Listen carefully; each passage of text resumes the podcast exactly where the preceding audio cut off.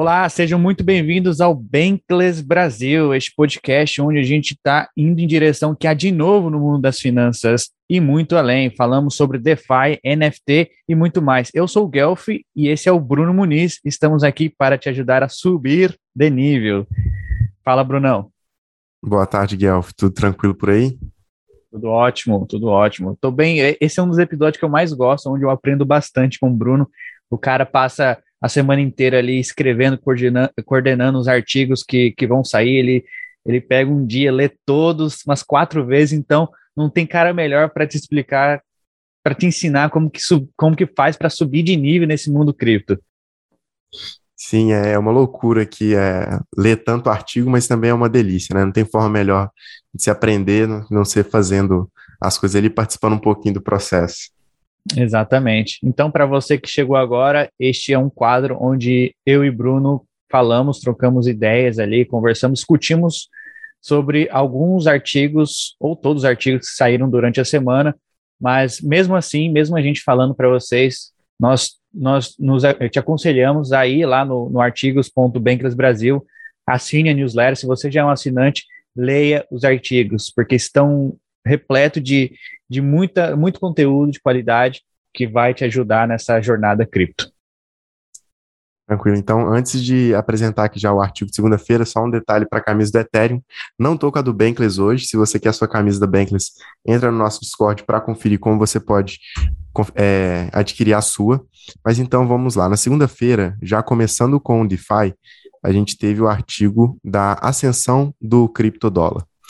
É um artigo sensacional para quem gosta de, de política monetária, para quem gosta de DeFi, porque ele começa a construir, mesmo que com dados desatualizados, é, a gente constrói é, uma narrativa muito interessante que mostra qual que é o sentido do, da MakerDAO, que cria os DAIs, como que ela como que o Ethereum influencia a Maker, como que a Maker influencia, aqui a gente começa, né? Como que a Maker influencia o mercado da Compound, do DAI, depois a gente começa a colocar mais linhas ali, como que a Maker influencia o Compound, que influencia também é, o Compound do DAI e o Compound de outra stablecoin. É, Para quem não sabe, o, a DAI é uma moeda, um criptodólar, a gente tem que chamar, na verdade, de eurocriptodólar, porque é uma moeda que está fora dos Estados Unidos, não está sob controle ali do governo americano, mas que é um dólar, que é feito de forma totalmente é, permissionless, né, né é, Guelph?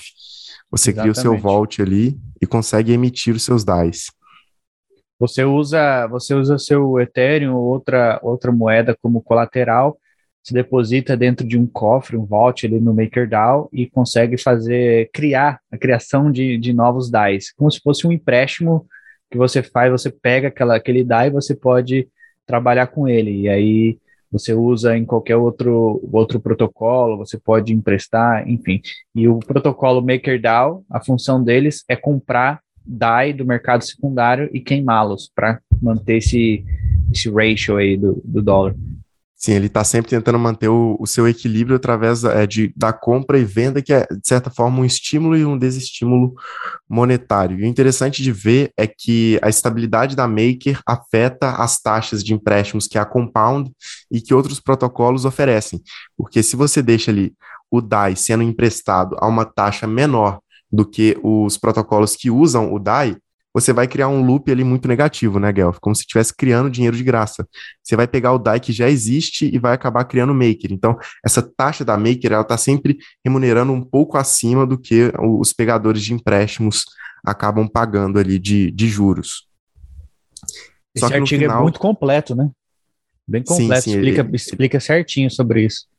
A gente começou com uma reta ali só, né, no gráfico. Agora a gente já tem quatro aqui e mostrando como que, primeiro, a, o, o compound do DAI se une com o compound do DAI em outros protocolos. Aqui a gente coloca de vermelho e de laranja o DAI é, unindo em duas corretoras diferentes. É, e depois como que o compound do SDC e dessas outras duas corretoras também se convergem, no final todas encontram a, a mesma ponta.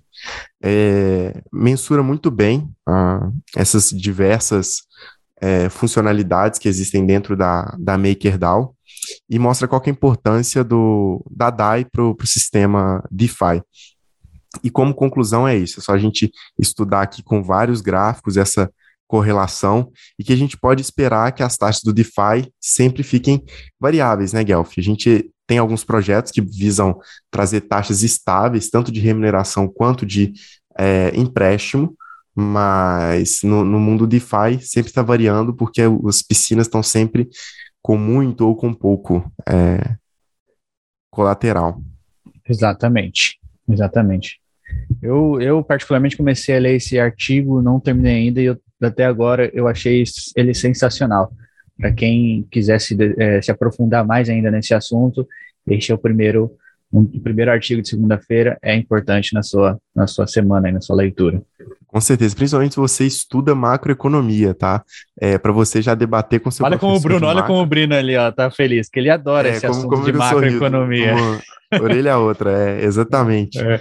É, principalmente se você gosta de macro e está tentando passar para o seu professor alguma ideia aí que ele vai digerir. É um artigo muito bom.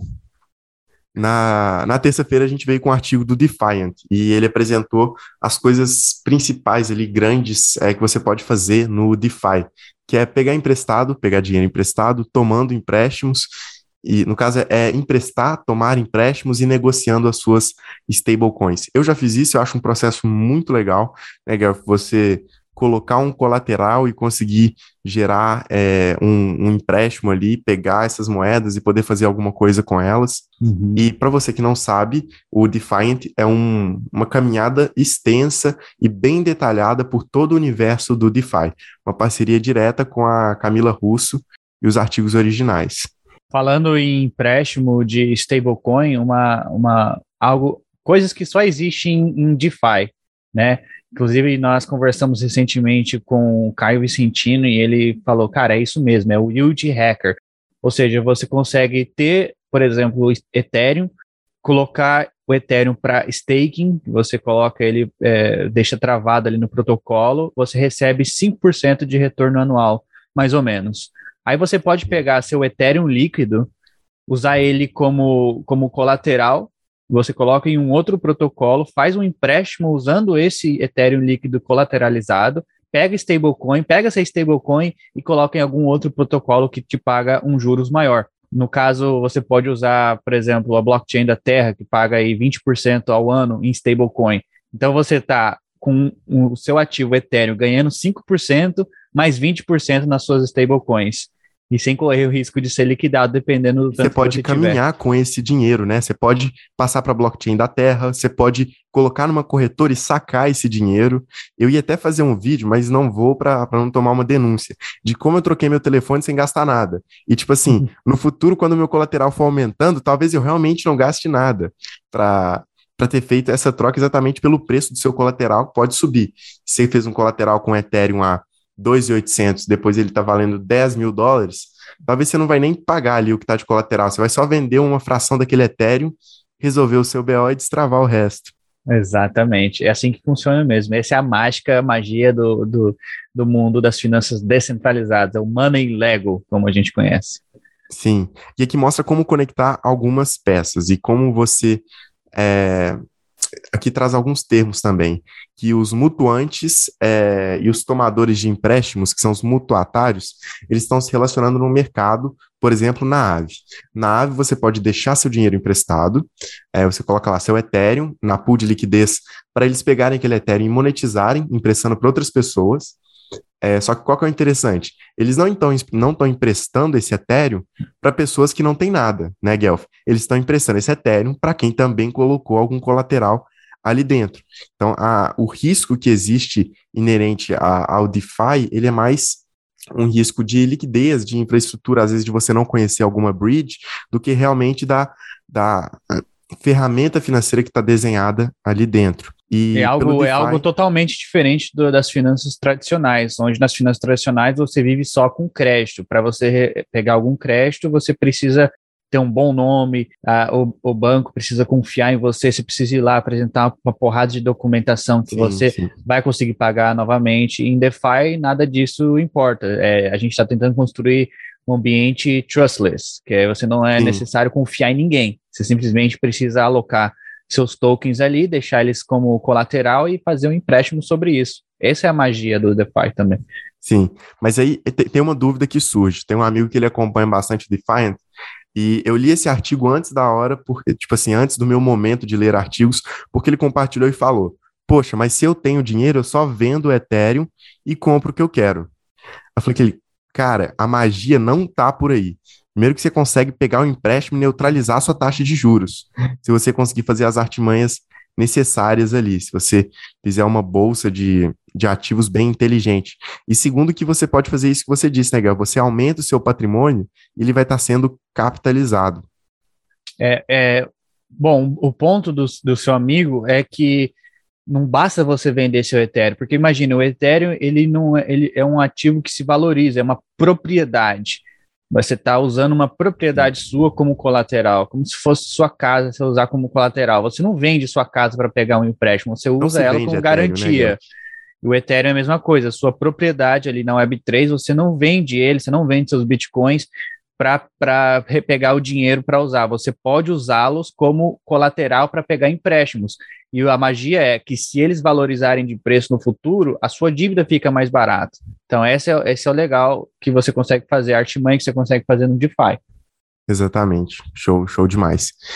É, então, saindo um pouco do DeFi, a gente pode entrar no The Daily Way, tá virando aí uma das minhas é, newsletters favoritas, porque traz umas notícias muito boas e assim, nunca é, sei lá, é, o que a. Dando um exemplo aqui, né? O que, que a, a Exame está comentando sobre metaverso, né? É sempre os builders, as pessoas que estão ali construindo o que elas estão buscando e, e gerando de novidade da, dentro do ecossistema. É, e primeiro no The Daily, Gay, do The Daily Way 437 teve os sinais de adoção através do, das propagandas lá no jogo do Super Bowl, né, cara? É, aquilo ali foi impressionante, teve até doação de, de criptomoeda pela, pela FT, FTX né, nesse jogo, de acordo com o tempo de propaganda. Você chegou a ver isso, Guelph? Sim, sim. Foi surreal mesmo. É, Houve acho e... que sete, sete comerciais ali, sete, ah, cinco, cinco ou sete comerciais sobre criptomoedas no maior evento americano do ano, um dos maiores eventos americanos do ano. Não, lou loucura demais. E assim, é... aí vem aquela conversa, né? Eu já vi pessoas falando a teoria de que, ah, depois que teve tantas propagandas assim de um mesmo tema na Super Bowl, a gente teve uma recessão enorme no, no, no mercado tradicional. Assim, poxa, mas isso não é um sinal de que a gente está tendo uma aceitação enorme, poxa. Tiveram sete anúncios ali, então a, as narrativas elas ficam sempre nessa. A gente está num topo, a gente está é, descansando para continuar subindo. E eu achei legal, né, que os. É, eu acho que, que bullish não é nem um, um sinal do gráfico para cima e para baixo, é mais um estado, né? Eu tô, tô sempre tendendo a estar tá mais bullish do que, do que bearish, então acho que vai um, uma forma como uma pessoa encara. Eu acho que eu acho que é, o pessoal precisa sempre estar com pensamento de longo prazo. No momento que você entender que cripto não veio para te deixar rico, mas veio para te libertar, para você sair das amarras aí da, da, do sistema convencional, muda a sua, a sua forma de pensar. Isso daqui é cultura, revolução, é o que há de novo, é o novo sistema financeiro para as futuras gerações. Então, se você conseguir entender isso, se aprofundar nesse assunto, você não vai ficar se preocupando com a volatilidade no curto prazo, mas sim você vai pensar no longo, longuíssimo prazo, porque basicamente nós acreditamos que a maioria da, da, da do financeiro, do sistema financeiro mundial, vai migrar para blockchain, para tecnologia de blockchain, para criptomoedas em geral. E, e o, o, Daily Way fala muito sobre a blockchain do Ethereum, como ela vai ser importante para as nossas vidas, é, quão, quão grande ela é, quão descentralizada ela é, quão segura ela é comparada com outras blockchains. E ele dá um update todos os dias sobre é, novos projetos, tudo que está acontecendo ali. Claro que é impossível da gente acompanhar tudo que acontece nesse, nesse ecossistema, mas é, muita coisa é resumida ali no Daily Way. Então, se você é um entusiasta de blockchain, principalmente da Ethereum, Daily Way é o melhor artigo para você consumir. Ele falou também sobre o quê? A era modular. Esse aí é interessante Sim, cara, também. Esse, esse, é sensacional. E a, a, frase que tem aqui ela é de fazer arrepiar. Deixe que milhares de camadas é, de execução floresçam, né? Tipo assim, quase que um, um, chamado. A gente sabe que existe muita solução de segunda camada, mas eu não imaginei que isso ia começar a acontecer, Guelph. É, no caso, são projetos cripto desenvolvendo a solução completa de segunda camada e usando a segurança do Ethereum. Isso me deixa mais confiante, né, do que eu ter que usar diversas breeds, passar para umas uma rede de segunda camada ali que às vezes eu não confio tanto é, para usar um projeto cripto. Se eles já desenvolvem e usam só a segurança do Ethereum, todo o resto está por lá. O que, que, que, você imagina do, do mundo da era modular? Cara, é, é assim, é muito, tem muito a ver com a segurança, saca? Então, assim, quando a gente vê camadas 2 ou outras blockchains oferecendo é, oferecendo soluções assim mais rápidas, mais baratas para o povo, para os usuários, é interessante para o curto prazo, quem está entrando agora, fala assim, ah, por que, que eu vou pagar uma taxa tão alta na blockchain do Ethereum? Mas é sempre bom lembrar, pessoal, o que blockchains vendem, o produto de blockchains são blocos. São blocos. E blocos são. Imagine que fosse uma caixinha que cabe uma certa quantidade de transações, e essas transações precisam ser processadas por um computador. Então, quando o bloco é muito grande, você precisa de um computador muito potente para processar todas essas transações ao mesmo tempo. Quando o bloco é pequeno, no caso do Ethereum e Bitcoin, o bloco é menor, você consegue processar uma certa quantidade de, de, de é, transações por segundo, mas você não precisa de uma máquina, um maquinário tão, tão pesado. Então, isso facilita com qualquer pessoa comum consiga ser um validador ali da rede, consiga fazer essa validação, consegue usar sua própria máquina para fazer a validação. Isso é importante estar sempre falando para o pessoal. E quando a gente fala de camada 2, eles estão tentando escalar o blockchain, aumentar é, é, a, a, o bloco, porém usar a segurança da camada 1.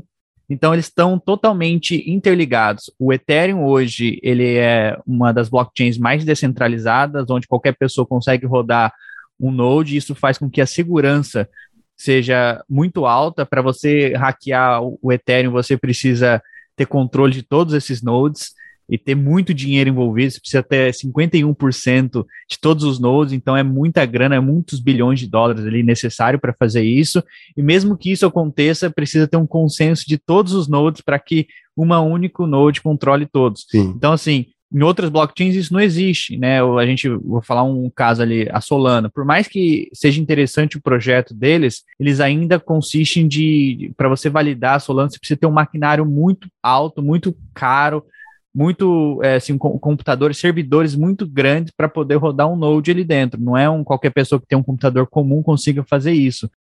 E as, e as, e as segundas camadas, elas vêm para dar essa escalabilidade no Ethereum. Então, elas têm essa essa disponibilidade de aumentar o bloco, porém a segurança, toda a validação da rede é feita na Layer 1, que é o Ethereum, então se tornam seguros. Mesmo que a camada 2 caia, deixe de existir, fique fora do ar, né, você ainda consegue resgatar todo o seu dinheiro através da camada 1. Ele não fica preso na camada 2. A execução está Diferente... na, na, camada 2, né? E a segurança continua Exatamente. na camada 1. Diferentemente de outras blockchains, se você transfere o seu, se você está no Ethereum e transfere seu Ethereum, faz uma bridge para Solana, os seus tokens já não estão mais na camada 2, elas ficam presas no contrato é, no, da bridge.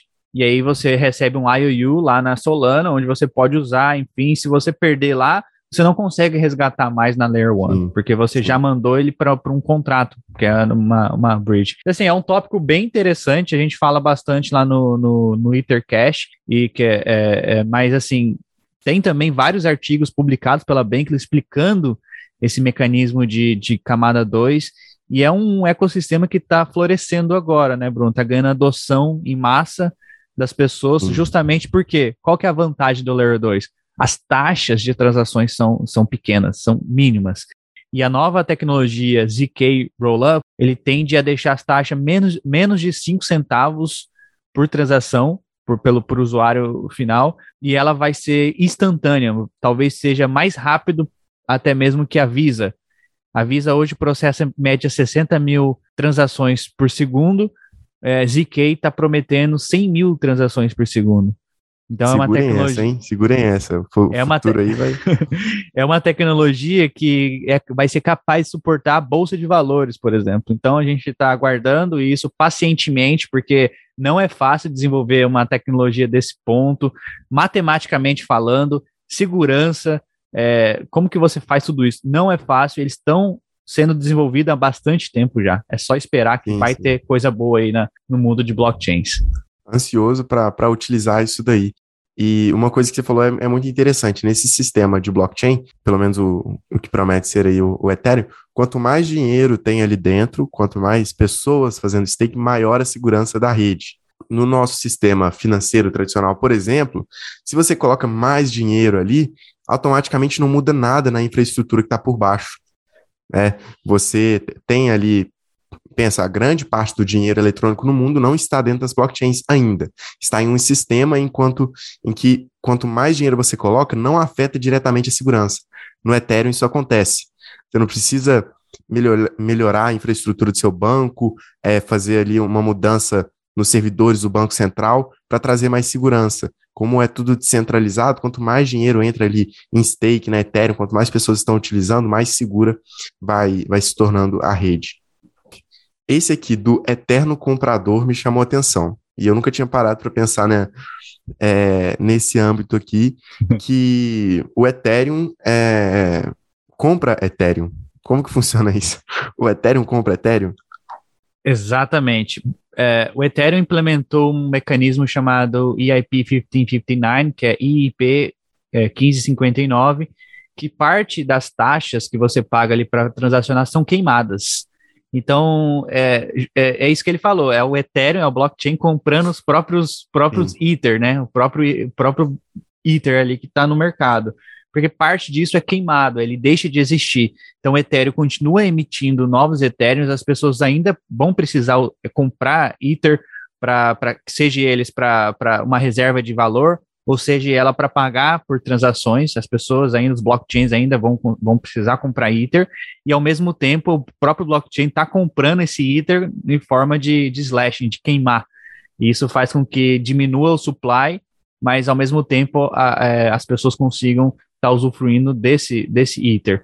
Demais, né? Porque é, esse EIP, para quem não sabe aí, vamos, vamos lá subir de nível, é proposta de melhora do Ethereum, né?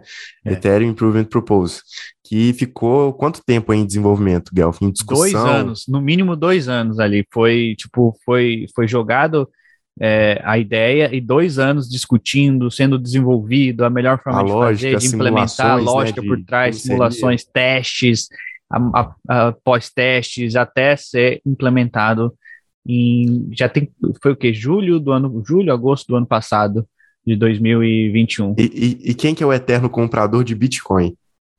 É, já não, não sei. É, é a MicroStrategy. 200 Verdade. milhões em Bitcoin todo mês. Verdade, a MicroStrategy, para quem não sabe, dá um Google, ela é uma das maiores empresas de, de software, né, desenvolvimento ali, de, de BI e altas coisas. O CEO é aquele cara Michael Saylor. O cara tá aí, fala, o cara tá no YouTube, em todo quanto é lugar aí, falando sobre Bitcoin. Sim, sim, com certeza. Ele teve um acidente aí num barco, né, Guelph? Triste.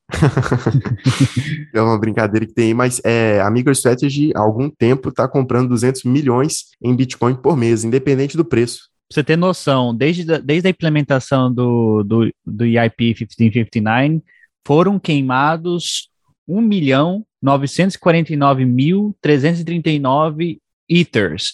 Isso equivale a hoje no preço 7 bilhões de dólares, quase 7 bilhões e 100 mil dólares. E, e, explicando assim, é, é, muito complexo o motivo de por que é queimado esse Ethereum, né? E como que ele é queimado, como que ele é destruído, como é que você garante que não está indo para a carteira de alguém, né? Tem, tem toda essa questão, mas é, essa questão já está toda discutida e justificada e funcionando. Mas o que que justifica queimar 7 bilhões de dólares? Boa pergunta, na verdade, né? Boa pergunta. A justificativa é que... que... eu vi é que dessa forma você está jogando o valor para todos que estão na rede. Exatamente. É porque, assim, você o, o, Ethereum ele não tem um limite de, de, de, de impressão de impressão, ele não tem um limite. Ele é inflacionário, é, né? Ele, ele emite. É, isso. Ele, ele emite de acordo com a demanda. Então, quanto tiver demanda na rede, as pessoas precisarão validar as transações e aí que é emitido novos etéreos. Hoje, ele está com uma inflação de 1,7% ao ano. É, o que é uma inflação assim abaixo muito ainda. Saudável, do... muito saudável. É, 2% de inflação é super saudável para a nação. Então, ainda, ainda é abaixo do que o, o, o Estado-nação oferece. Depois, depois que o, o Ethereum se tornar Proof of. Uh, uh, deixar de ser Proof of Work, se tornar Proof of Stake, né, que uh, as pessoas não vão mais conseguir usar máquinas para validar as transações, vai ser só mesmo ali uma pequena máquina, um pequeno hardware, e você vai precisar ter Ether na sua, no seu, na sua carteira para ser um validador, dá para a gente simular, ele vai para menos, a inflação será menos 2,4% ao ano, vai ser deflacionário o ativo.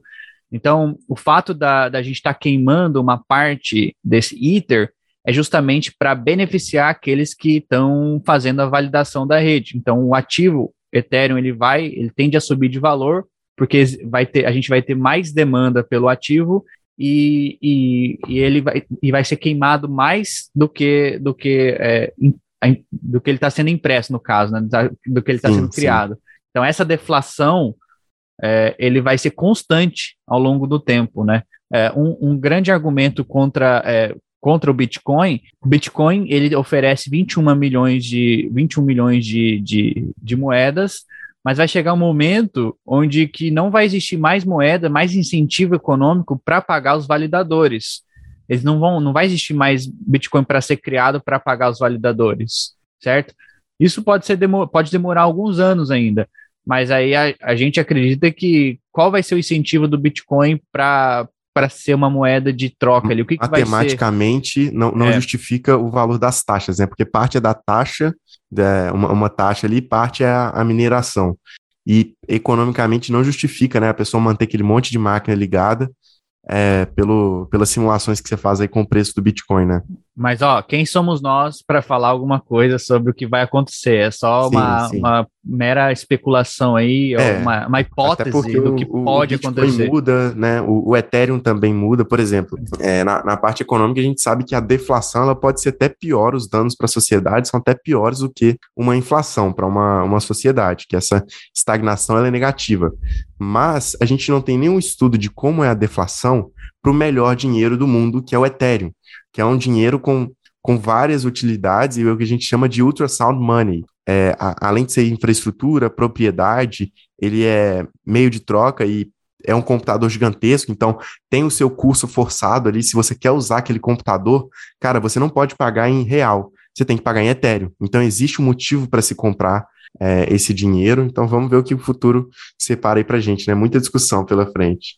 Cara, eu, eu adoro falar sobre, sobre isso. É, são assuntos que eu leio todos os dias. Eu aconselho ao pessoal que gostaria de é, entrar mais de cabeça ali, ser mais, mais técnico. Visite o, o blog do Vitalik, vitalik.ca. Lá ele tem vários artigos assim que envolvem muita matemática, muita ciência, muita filosofia sobre sobre o que a gente está construindo aqui, sobre o futuro do Ethereum em si, sobre o futuro de blockchains modulares. É muito, muito, muito importante, assim, se você é um cara que gosta de ler e quiser se aprofundar mais ainda sobre esse assunto. Legal, legal demais. E um dos últimos artigos aqui é mostrando um pouquinho da história do Bitcoin Talks, que era um lugar ali onde o pessoal discutia ideias inovadoras para o Bitcoin, e eles acabaram numa, brigando demais só para saber qual seria o tamanho de bloco é, ideal. E a gente tem aqui o, o Ethereum at Research, que é onde existem ali as mentes das pessoas mais brilhantes do mundo. Existem diversas pesquisas acadêmicas, né, Guelph, com, com o Ethereum e também com o Bitcoin.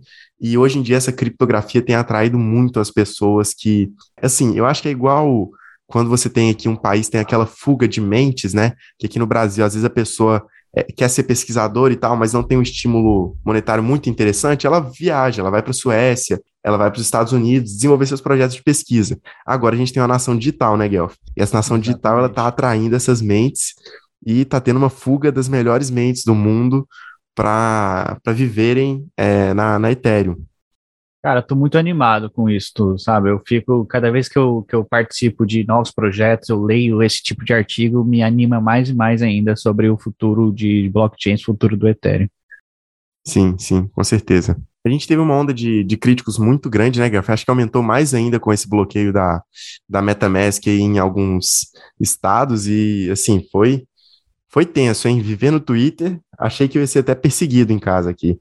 Tava é, mas, mas, mas houve muito FUD ali, muita gente falando sim, sim. fake news sobre isso, porque na verdade a MetaMask não bloqueou ninguém. Quem bloqueou alguma coisa foi o, o client Infira, que ainda é uma empresa centralizada é, da Consensus ali, e, e a, a MetaMask é uma ferramenta. O pessoal pessoal começou a falar: ah, mas meus perdi meus minhas criptos, meus NFTs que estavam na minha MetaMask, as suas criptos NFTs jamais estarão na MetaMask. A MetaMask é só uma interface para conectar você ao blockchain. Tudo Sim. que você faz no blockchain fica no blockchain. Então, se você se deparar com a MetaMask, ah, é, você não tem acesso a, a, a esse usando, porque eles, a Infura, que é o que é o, a, a plataforma por trás ali que conecta a MetaMask ao blockchain, um dos clients, ah, mudou, mudou isso. Você pode simplesmente mudar seu RCP, você pode mudar seu client, você pode ter um, um, um rodar seu é, próprio. É como se fosse, às vezes, alguns filmes não ficam disponíveis na, na Netflix aqui do Brasil. Mas se você muda seu VPN ali, eu tô na China, já pode aparecer. É, mas não é, mas não é só VPN, você pode rodar seu próprio é, Node, seu, seu próprio, próprio Netflix, client. Node de. Você pode da, rodar da seu próprio Node da, é, do Ethereum, conectar sua MetaMask nele e usar, entendeu? É porque é um pouco mais técnico, as pessoas ainda não entendem, acham que é igual o, o mundo é, convencional, mas não. Jamais suas criptos. Ou, ou NFTs estarão presos na MetaMask. Se for o caso. Até você quando conseguir... você compra uma, uma hard wallet, né? Que são aqueles dispositivos físicos, você não está guardando ali o seu, seu Bitcoin, seu Ethereum, suas moedinhas digitais. Você está guardando ali a chave privada que foi uhum. gerada num ambiente totalmente offline, né, Guelph? E você ainda tem as palavras de recuperação, para caso ele quebre, ele mole, pare de funcionar, você pode comprar outro, restaurar ali e conectar com uma interface, né? Exatamente. Mas assim, cara, é um. Hoje eu estava conversando com o pessoal ali sobre esse, esse, esse mesmo assunto, sobre a, a, a, negócio da MetaMask, começaram a falar que a MetaMask é, não é descentralizada. Realmente, a MetaMask ainda é de uma empresa, é, é, mas é uma interface, é uma front-end, é uma landing page. Você só usa ela para conectar com o blockchain. Mas se você for um tech savvy, você pode conectar direto lá no Etherscan, ou você pode criar seu próprio node, seu próprio client e conectar sua, sua MetaMask no seu próprio client. Sim. Mas enfim, é, eu Vamos, só, então, eu só fico um triste. Pro... Eu só fico triste quando os, os bitcoins maximalistas começam a, a, postar no Twitter esse, esse tipo de coisa e tal, e as pessoas realmente acreditam, não sabem, não sabem como funciona o mecanismo e ficam falando coisa assustando as pessoas, que não é verdade. Sim, eu, eu espero que essa, esse tipo de narrativa diminua, né? Tanto dos Ethereum maximalistas, qualquer pessoa que seja maximalista, que ela diminua e que a gente consiga conversar e discutir. Porque se eu acho que uma coisa está perfeita, se eu sou um Ethereum maximalista, um Bitcoin maximalista, eu não vou conversar, não vou querer nem bisbilhotar do outro para saber se o que ele está desenvolvendo é interessante, até às vezes para eu agregar na, na minha estrutura. Então, eu falei que essa semana teve muito DeFi, e teve mesmo.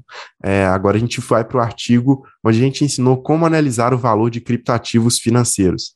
Eu não vou poder descer ele inteiro aqui, porque ele é para os nossos assinantes pagos.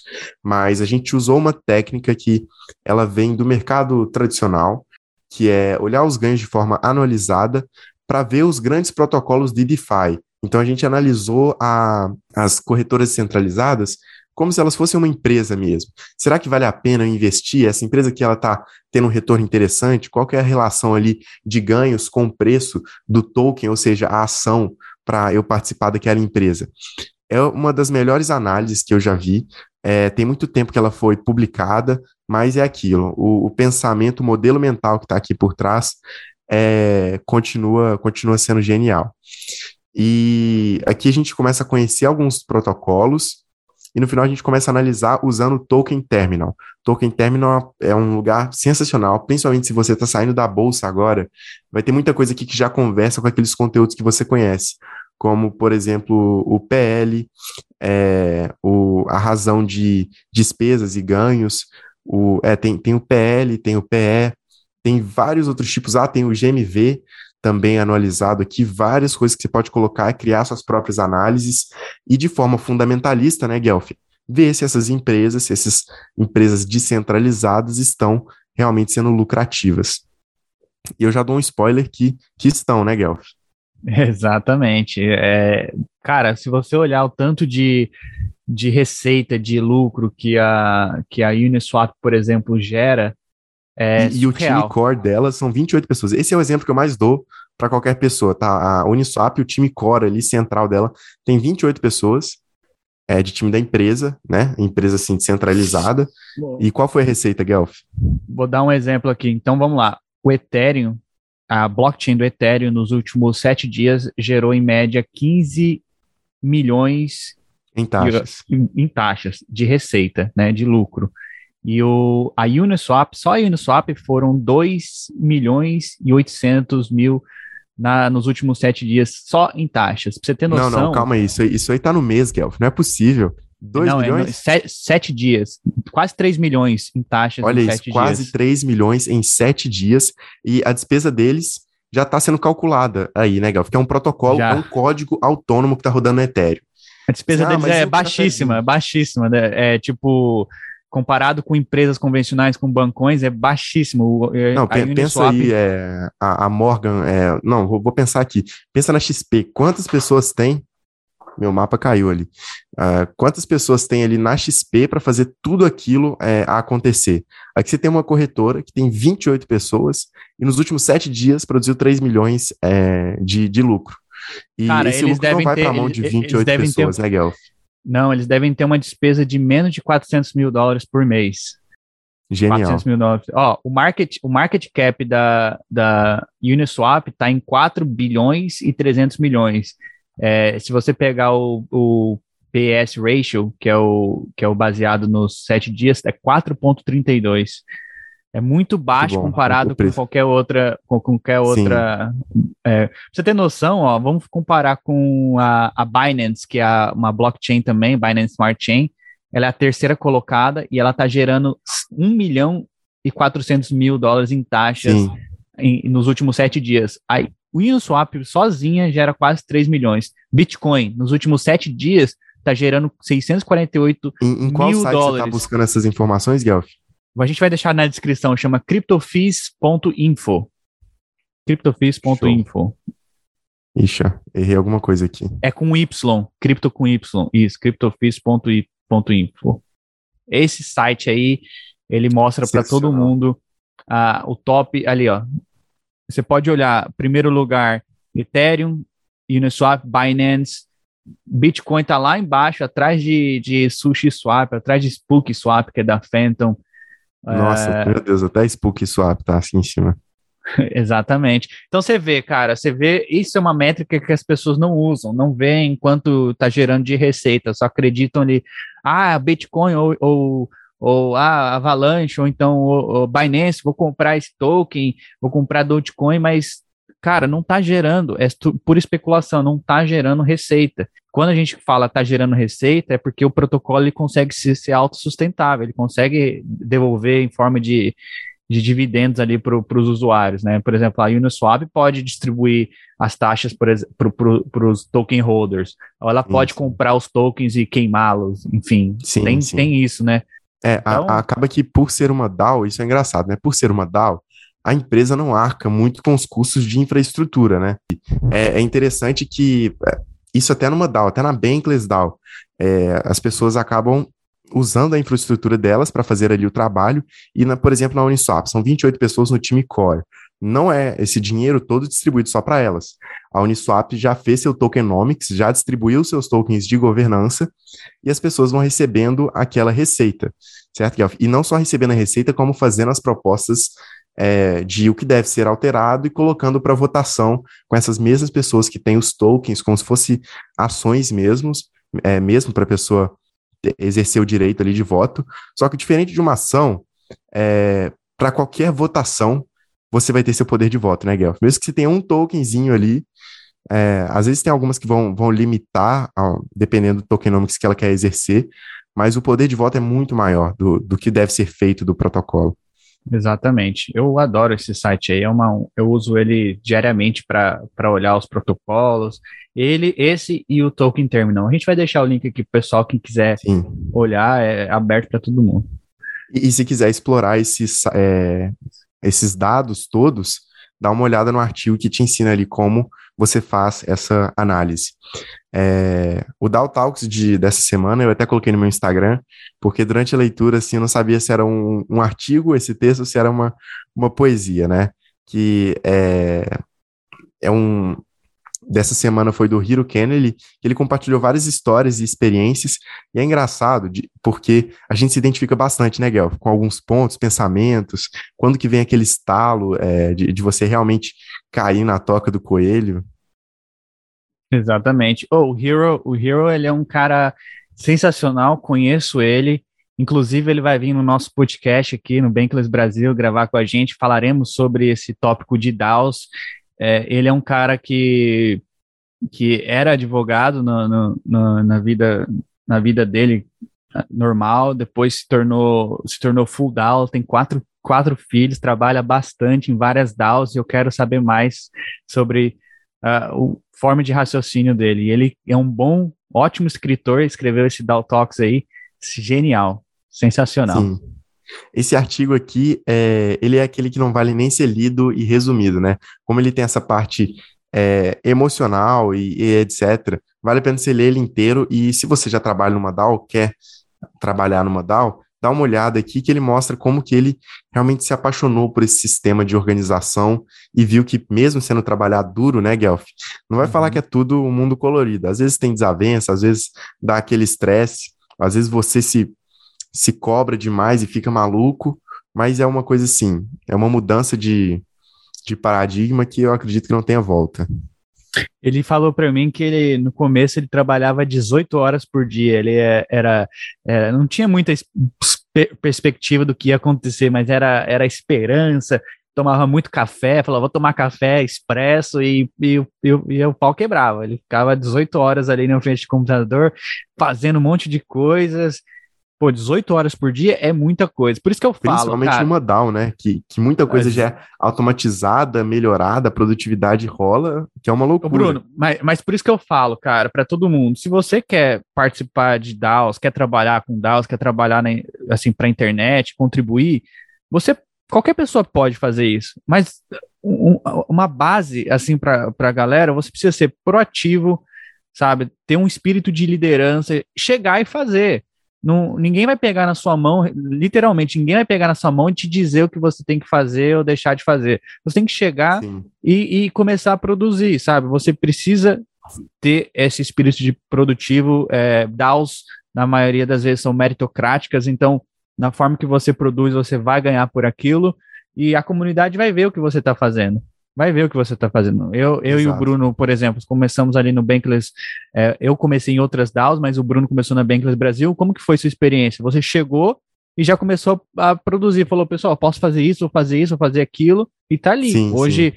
hoje a gente está fazendo podcasts, o Bruno coordena a guilda da escrita, é head da Bankless DAO, tá produzindo dia e noite, tem o trabalho dele no, no mundo real aí e tal, mas está se dispondo, sacrificando algumas horas do dia dele para contribuir com, com esse projeto. E é isso, pessoal. É isso. E é uma coisa isso. louca, né, Guelph? Depois conta aí, assim, como foi seu primeiro contato, porque o meu com a Bankless é, foi mais ou menos assim. Eu, eu vi em algum stories no Twitter do João, que eu conheço o João, ele é aqui de, é, da minha cidade que, que eu, e eu conheci ele e falei assim, cara, deixa eu ver aqui. Eu tava curtindo cripto ali, é, no YouTube da vida, etc aqui nesse meio assim mais comum. E eu comecei a ler os artigos e eu fiquei, caramba, cara, que, que negócio que maluco. Que é isso? aqui eu não tinha visto em nenhum lugar, não. Que que, que é. é. isso? É, uns artigos filosóficos que traziam o, o, o espírito, a, o modelo mental de filosofia que existia ali. Aí apareceu um artigo, quer contribuir para DAO? Saiba como. Aí eu, que isso, cara? O João faz parte disso, eu achei que ele estava só compartilhando. Já chamei o João no WhatsApp, cara, eu quero traduzir um artigo aí, me fala como que é isso e tal. E, e, já comecei a pegar o ritmo ali, o fluxo com ele. Aí eu cheguei e falei assim, ó, oh, velho, eu vou fazer uma camisa da Bankless aqui. Aí comecei a fazer umas camisas aqui da Bankless, já entrei para para parte de merch, a gente começou a fazer alguns podcasts. Eu fiquei assim, poxa, tive algumas loucuras, momentos de, de estressar a cabeça demais durante o caminho, mas ao longo do tempo, por exemplo, teve um momento que eu tive que me afastar bastante da guilda de escrita. E o que me fez voltar foi que, mesmo tendo parado, sendo uma das principais pessoas que estava contribuindo ali no momento, mesmo comigo saindo do dia para a noite sem dar satisfação para ninguém, a guilda continuou funcionando, entregando os artigos assim, adoidado. E quando eu voltei, todo mundo me recebeu bem. Então, assim, pense em fazer isso no seu trabalho. Tô de saco cheio, não vou trabalhar nem hoje, nem amanhã, nem depois da manhã. E depois você volta lá. Você vai voltar lá, todo mundo vai estar te olhando com aquela cara assim, velho. Primeiro que você nem Loucura. pode fazer isso, você nem pode faltar no trabalho. Exato, é. no, no, no, mundo Sim, digital é muito flexível, você trabalha no seu tempo, no que você está disposto a fazer. E eu acho que as pessoas trabalham bastante horas, assim, se dedicam bastante, porque é gratificante. É, é, você é fã, é, é, legal, não é uma, não é um, um negócio assim é, é que você vai contra a sua vontade, está ali porque você quer. Exato. E, e todo mundo que está hoje contribuindo para a Bankless DAO está na Bankless DAO porque gosta, porque acredita na, na, missão, acredita no projeto, entendeu a cultura e está ali. E é isso que faz a, a Bankless Brasil crescer e trazer mais conteúdos para vocês, sim, porque são sim. um grupo de pessoas e todos os dias entram mais pessoas para esse para Bankless justamente com a, com a mesma missão, com a missão alinhada de, de ensinar mais pessoas sobre criptomoedas e crescer esse ecossistema, tanto no Brasil como em outros países também. Show, exatamente, é, é isso tudo e é legal demais. Eu ainda não consigo contribuir para mais de uma DAO. Não sei se é porque eu gosto muito da Bankless ou se, se eu preciso tirar Acho que você não tem mais tempo, né? Você não tem mais tempo, imagina. olha a sua rotina. Você, você, tem, você tem faculdade, tem trabalho, tem, tem DAOs. Se você tivesse mais tempo, é, se você não para se dedicar, com certeza você estaria com contribuindo para outras DAOs. Mas assim, é, é um processo, saca? É, você já está no caminho certo, produzindo para DAOs, e, e, e, logo pode ser que isso seja a sua, né, sua, sua, sua carreira, você pode fazer seu trabalho Exato, aí sim, 100% sim. em DAOs, mas isso é, cabe a cada um, sabe? Cada pessoa sabe o tanto que, que, que pode contribuir, tem pessoas que têm família que pode contribuir menos, outras pessoas contribuem aí 40 horas por semana, outras 10, outras uma hora por semana, independente, ninguém quer saber de onde você é, o que você, como você é, quantas horas você pode contribuir. Mas o importante é você estar tá participando, contribuindo o que, o que você puder e a comunidade vai te reconhecer por isso. Esse é, esse é gratificante para mim, saca? Exato. Então, de, de último recado, é, a gente encerra por aqui, Guelph. De último recado, eu tenho só algumas coisas para dizer. Fala aí. Pode, pode falar? Pode. Tá, de, de último recado, já deixa aqui, dá o seu like, se inscreve no Bankless e dê uma olhada nos artigos. O, o link de todos esses aqui vai estar tá na descrição. E a gente também pode incluir é, aqueles principais que é para você que está caindo aqui na primeira vez, às vezes um guia cripto ou até a, uma nação digital, para você entender um pouco mais desse movimento. Se você quiser se envolver com a gente, entre no nosso Discord, siga a gente nas redes sociais e se aproxime mais um pouco. Também Bom, tem o então... disclaimer, né, Guelph? Isso. Você quer fazer o disclaimer hoje? Pode fazer então. Vai lá. Claro. É, então, tudo que a gente disse aqui, criptomoedas, DeFi, é, Ethereum, são ativos de risco. Faça sua própria pesquisa. Nada que foi falado aqui foi uma recomendação de investimento financeira ou fiscal. Procure o seu contador e o seu advisor e faça sua própria pesquisa. Nosso intuito aqui é trazer as informações e educar de forma bem humorada a nossa análise sobre o mercado e sobre as tecnologias cripto. É isso aí, Bruno. Eu gostaria então de agradecer a todos que, que, que, estão aqui com a gente nessa jornada. Lembrando que se você quiser fazer parte, é só entrar no Discord, tem um link aqui na descrição desse vídeo, é só entrar no Discord da Bankless DAO, se apresenta e comece a contribuir hoje. É isso aí, pessoal. Muito obrigado a todos e até a próxima.